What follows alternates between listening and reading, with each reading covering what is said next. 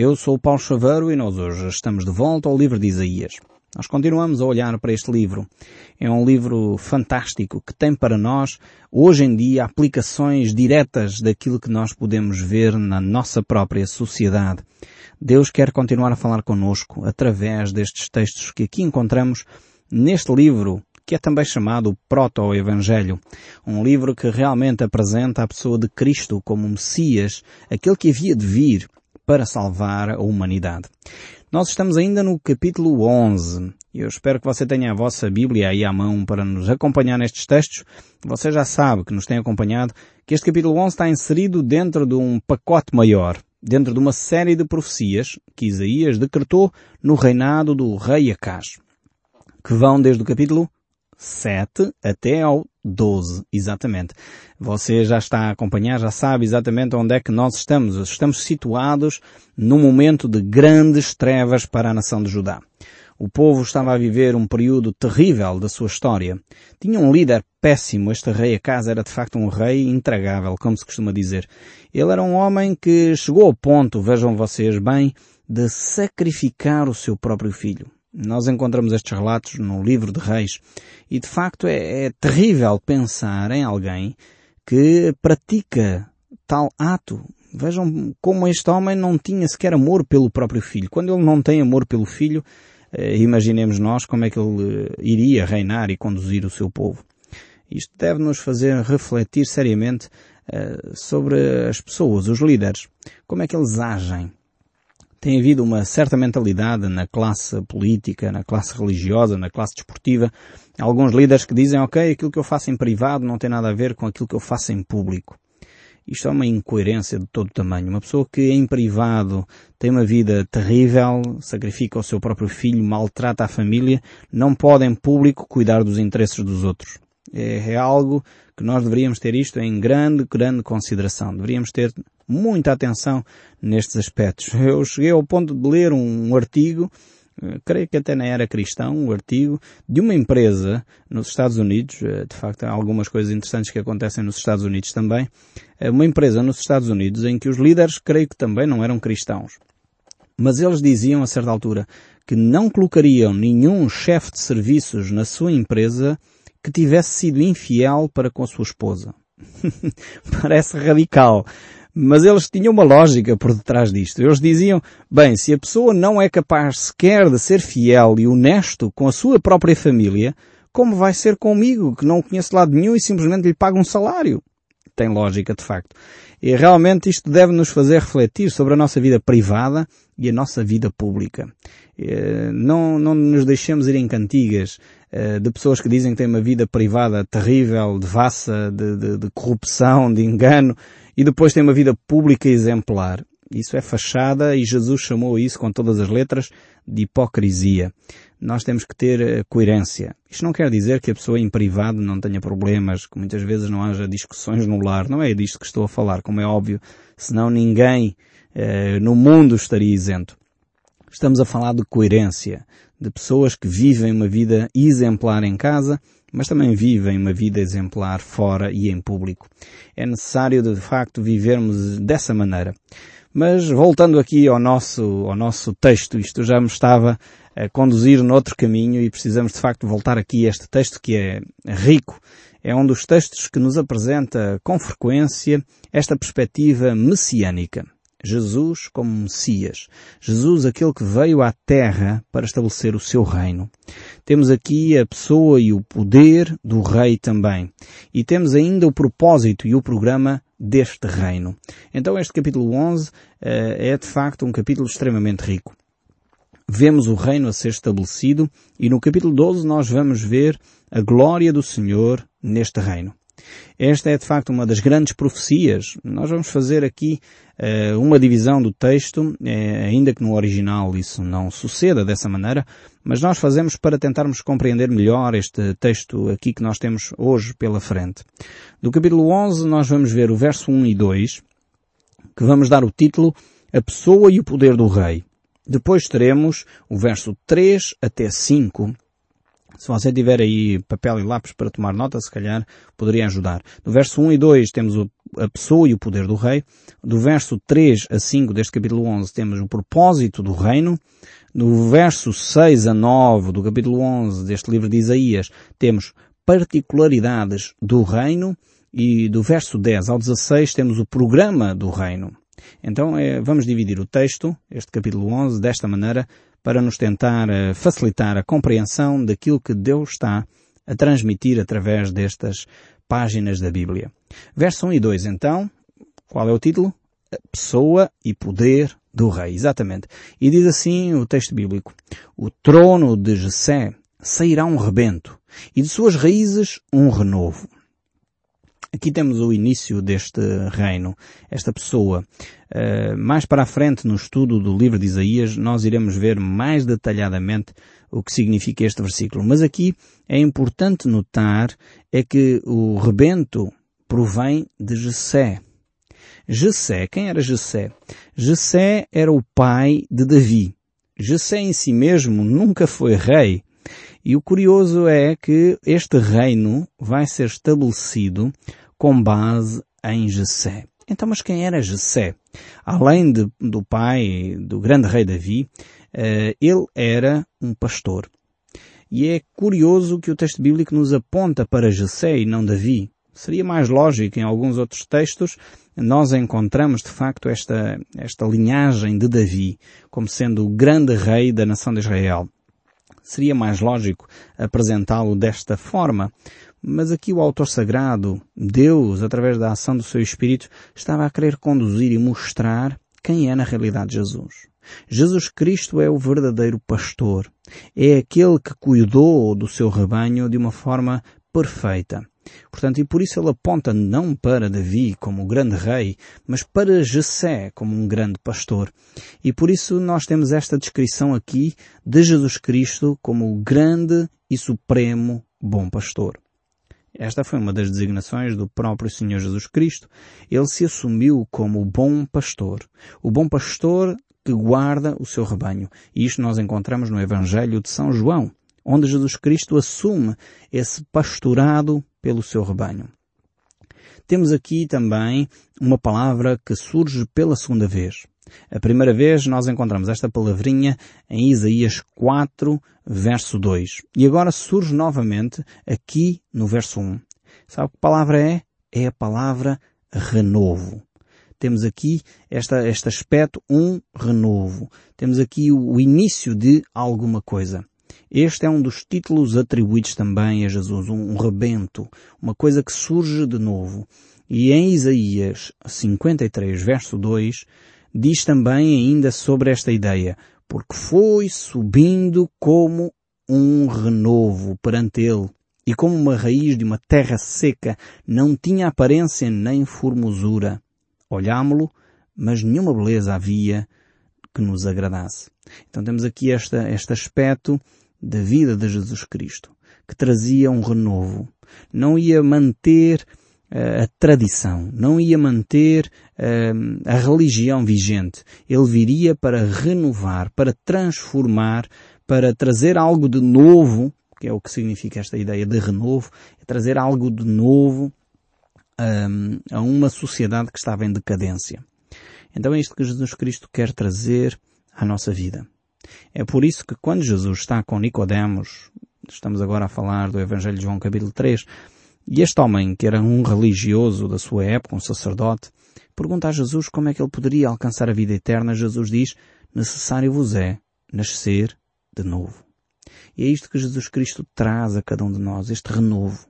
Não podemos simplesmente reformular aquilo que era do passado, mas transformar pelo novo nascimento a nossa própria vida. E é isso que Jesus Cristo veio trazer. É este título que nós encontramos aqui, de novo, uh, no capítulo 11 deste livro de Isaías. Jesus é este renovo que nós podemos encontrar, não para manter fachadas, não para fazer remendos na nossa vida, mas para efetivamente transformar completamente a nossa vida. E só Jesus tem poder para isso. Não há religião alguma à face da terra que faça isso. Só Jesus pode transformar. Muitos de nós andamos iludidos, andamos enredados em sistemas humanos, mas precisamos de entender o compromisso. Quem é Jesus? E Jesus é este renovo. É este que quer transformar o nosso coração. Alguns ouvintes têm nos telefonado e escrito, eh, compartilhar comigo a, a sua intimidade e, desejo e dizem Paulo, mas o meu coração ainda está duro, eu preciso que, que Deus me ajude. Eu quero dizer, com base neste texto e em muitos outros, Deus vai continuar a ajudá-lo. Deus vai continuar a transformar o seu coração. Eu quero dizer que se você está a ouvir este programa, Deus já está a transformar o seu coração. Ele já começou a fazer isso. No momento em que você sintonizou este programa, Deus começou a agir no seu coração. Porque Ele é este renovo. Ele é o que traz uma nova perspectiva de vida. É Ele que transforma. Nós então agora temos aqui o verso 2 em diante, o poder do rei. Já vimos a pessoa do rei, agora vamos ver o poder do rei. Diz assim o verso 2, repousará sobre ele o Espírito do Senhor o espírito de sabedoria, o espírito de entendimento, o espírito de conselho, o espírito de fortaleza, o espírito de conhecimento e o espírito de temor do Senhor. Neste texto aqui nós vemos que o espírito repousará e em seguida surgem sete características. Sete características de como este espírito vai agir uh, neste rei. O poder que ele terá. E é interessante ver que são sete características, não são seis nem são quatro. E o número sete na Bíblia simboliza a totalidade, simboliza a perfeição. E quando aparecem aqui sete características, significa que este rei vai ter poder perfeito.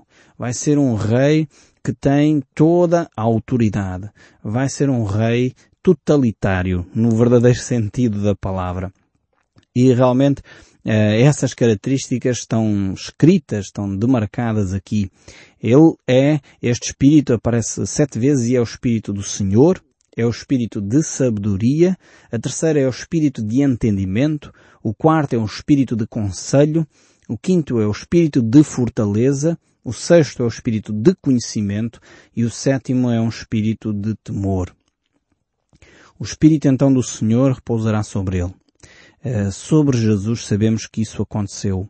Sem dúvida alguma, ele era aquele que tinha eh, encarnado eh, o próprio Espírito de Deus. Por isso ele era Deus. Ele habitou entre nós e fez-nos ver a sua graça.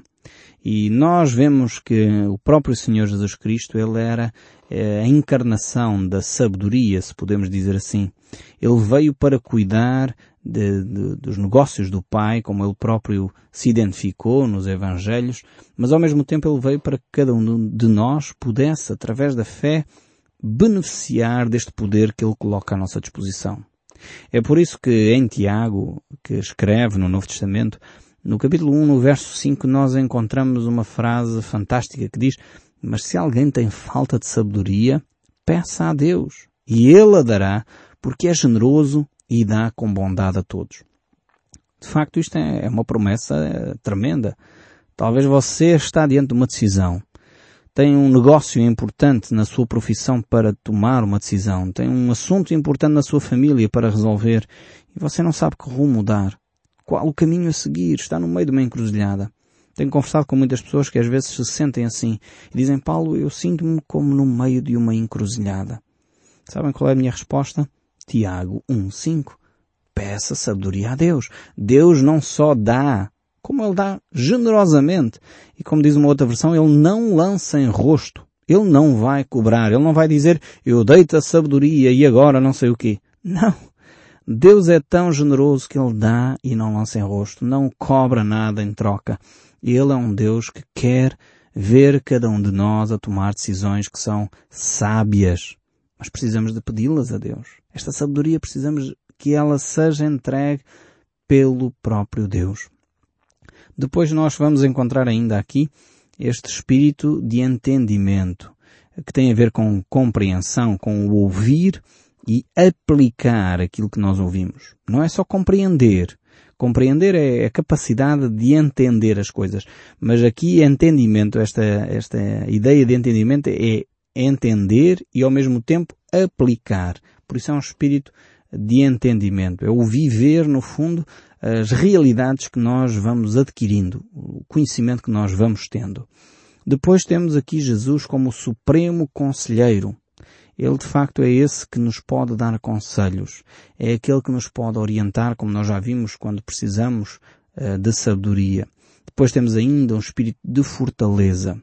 Nós vivemos dias uh, terríveis, onde percebemos que as pessoas cada vez mais estão com falta de força interior. Muitas vezes as pessoas estão desanimadas, muitas vezes as pessoas caem em depressão, Muitas vezes falta-lhes essa força interior para enfrentar o dia a dia, para enfrentar o, as filas de trânsito, para enfrentar o trabalho que está lá fora, para enfrentar um chefe complicado, para enfrentar empregados complicados, para enfrentar as dificuldades e os desafios que as empresas hoje enfrentam. E nós precisamos deste espírito de fortaleza, esse ânimo interior. Eh, por outras palavras, desse entusiasmo. Entusiasmo é, se dissecarmos a palavra, é Deus em nós. É esse entusiasmo uh, que está em nós, uh, que nos leva a ter força para encarar todas estas coisas. Depois temos aqui, por último, o espírito de temor do Senhor. Aqui, muitas vezes temos tido uma má compreensão sobre o que é que isto quer dizer. Aqui não estamos a falar de medo porque muitas vezes uh, associamos o temor ao medo, ao medo uh, até doentio, que muitas vezes gera o pânico, e pensamos que temor a Deus é isso. Infelizmente associamos este temor ou este medo uh, a ensinos que nos foram transmitidos muitas vezes até por religiosos, mas que nos foram transmitidos de uma forma errada acerca do temor que devemos ter a Deus. Nós, sem dúvida alguma, devemos temer a Deus. Temos aqui o texto bíblico que uh, nos mostra que este grande rei, uma das características é que vai ter um espírito de temor do Senhor. Mas aqui esta, esta ideia de temor do Senhor é muito mais um sentido de respeito, de consideração, de adoração, de veneração, do que propriamente um espírito de medo, no sentido que estamos em pânico nem queremos ver Deus. Talvez esta mentalidade de, de pânico, de medo, encaixaria muito bem há uns 40 anos atrás. Uh, tínhamos o um contexto que favorecia este, este tipo de prática religiosa onde as pessoas andavam assustadas. Ainda hoje se sente um pouco isso no ar. Essa atitude de superstição, de ter medo de tudo e de todos, uh, tem a ver com a má compreensão do que significa o temor do Senhor. Temor do Senhor é, é, é respeito, é consideração, é, é poder desfrutar do prazer da companhia de Deus, mas não perder a consideração e o respeito por quem Deus é. Não é tratar Deus eh, como tucatulá, no sentido que não há respeito nem consideração, não. Aqui o temor do Senhor é perceber que Deus é Deus e nós somos quem somos, seres finitos e limitados. Então, espero que Deus coloque em nós este espírito de temor, de respeito, não um espírito de pânico, porque não precisamos ter pânico de Deus.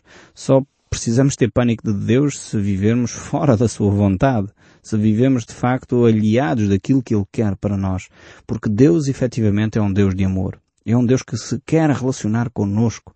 E este espírito de temor deve nos conduzir a perceber eh, que Deus de facto é essa, esse ser pelo qual nós devemos ter a máxima consideração.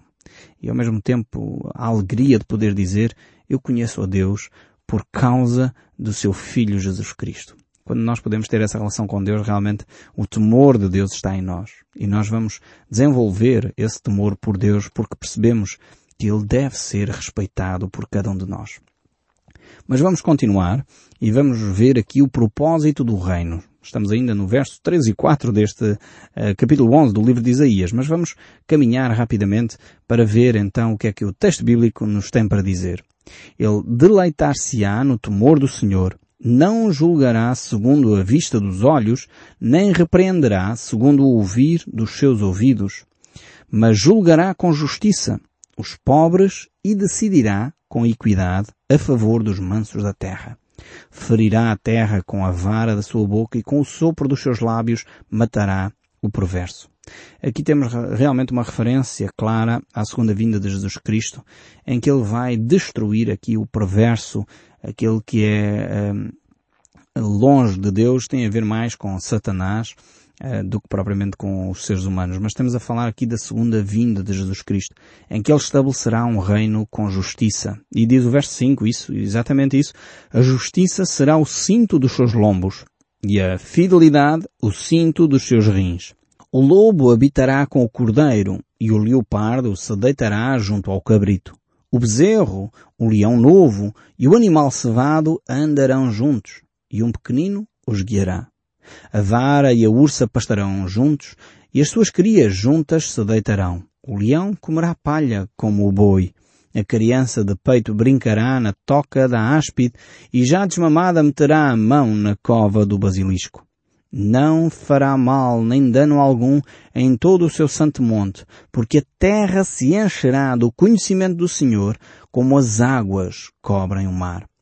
Temos aqui de facto a descrição deste, deste cenário eh, maravilhoso que Deus vai estabelecer durante o milénio. É um período específico em que Cristo Jesus estabelecerá o seu reino. Alguns grupos religiosos têm gostado muito de descrever este período, mas isto não é, não é eternidade. Este é um período eh, que será limitado no tempo e nós, quando estudarmos o livro de Apocalipse, iremos ver isto tudo mais detalhadamente. Ainda continuando no verso 10, diz ainda o texto bíblico, Naqueles dias recorrerão as nações à raiz de Jessé, que está posta por estandarte dos povos, e glória lhes será a morada. Naqueles dias o Senhor tornará a estender a mão para resgatar o restante do seu povo.